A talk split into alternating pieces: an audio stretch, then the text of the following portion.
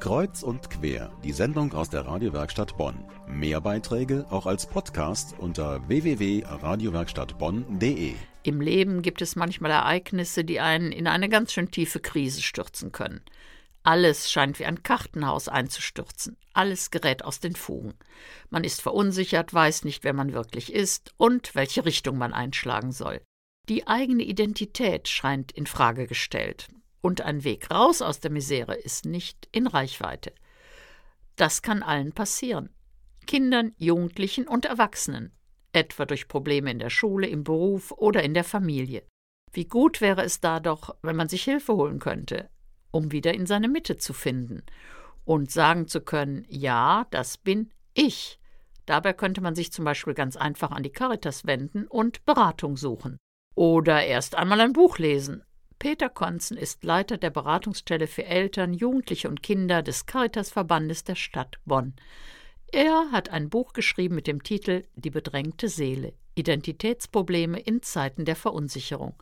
Meine Kollegin Beate Rinaldi hat mit ihm darüber gesprochen. Herr Dr. Konzen, um was geht es in diesem Buch? Ja, es geht um Themen des Selbstbildes, des Selbstwertgefühls, der Lebensorientierung, wer bin ich, wer möchte ich sein, wie sehen mich die anderen. Das sind ja alles Fragen, die in Fluss geraten sind und die viele Menschen sehr beschäftigen im Moment. Welche Menschen beschäftigt das? Kommt das in allen Schichten vor? Ich denke, das kommt in allen Bevölkerungsschichten vor, vielleicht äh, in unterschiedlichen äh, Symptomatiken.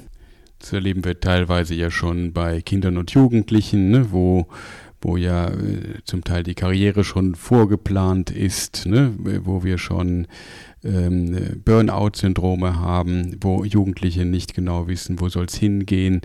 Das erleben wir bei jungen Erwachsenen, bei vielen Partnerschaftsschwierigkeiten, bei ähm, beruflichen Problemen, bei sexuellen Problemen. Äh, das gibt es im mittleren und hohen Erwachsenenalter. Also immer wieder diese Identitätsfragen, äh, wer bin ich, wie möchte ich leben, für was möchte ich leben, mit wem möchte ich leben. Warum haben Sie das Buch geschrieben? Gibt es einen konkreten Anlass? Da gibt es natürlich viele Entwicklungen, die dazu geführt haben. Also das Thema hat mich immer schon interessiert.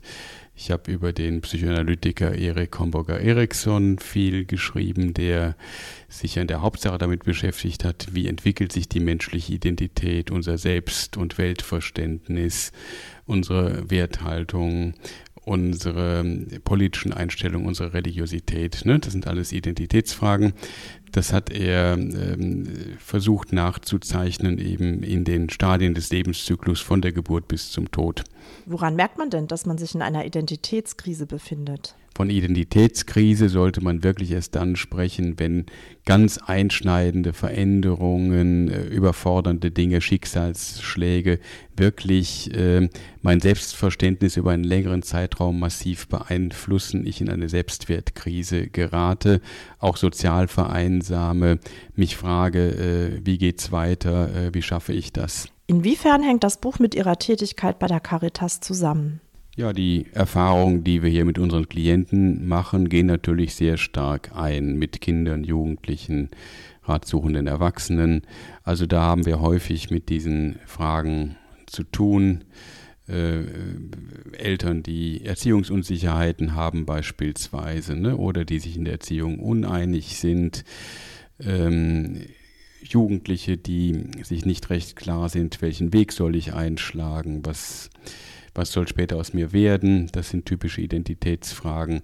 Menschen, die unsicher sind, sich beispielsweise über ihre Geschlechtsidentität oder über ihr Körperbild, das sind alles typische Symptome.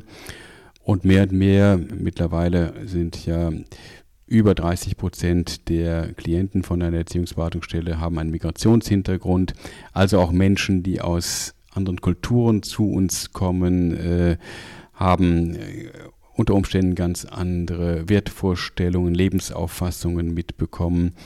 Da ähm, gibt es immer wieder äh, Konflikte zwischen den althergebrachten Traditionen, unseren Sitten und Gebräuchen. Und ähm, da müssen wir eben auch oft vermittelnd eingreifen.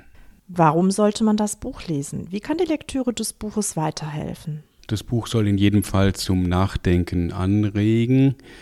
Ich denke, die Identität ist etwas, was ja immer im sozialen Kontext entsteht. Wir können nicht selber herausfinden, wer wir sind. Das müssen uns andere sagen. Also Unsere Selbstauffassung ähm, hat ständig etwas mit unseren, mit den Rückmeldungen zu tun. Äh, unsere Identität entwickelt sich von den frühesten Beziehungen zu unseren Eltern, von den frühesten Familienbeziehungen, über die Erfahrungen in Institutionen, über die Erfahrungen, die wir in Heimat, Region, äh, Volk machen.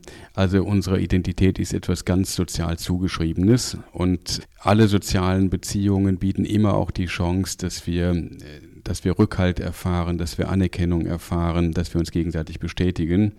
Ich denke, Identitätsfindung gibt es nirgendwo im Alleingang. Die bedrängte Seele. Identitätsprobleme in Zeiten der Verunsicherung. Weitere Infos zu diesem Buch haben wir auf unserer Homepage verlinkt medienwerkstattbonn.de. Und ein Buch hätten wir auch zu verschenken. Besuchen Sie uns bei Facebook und diskutieren Sie mit Medienwerkstatt Bonn.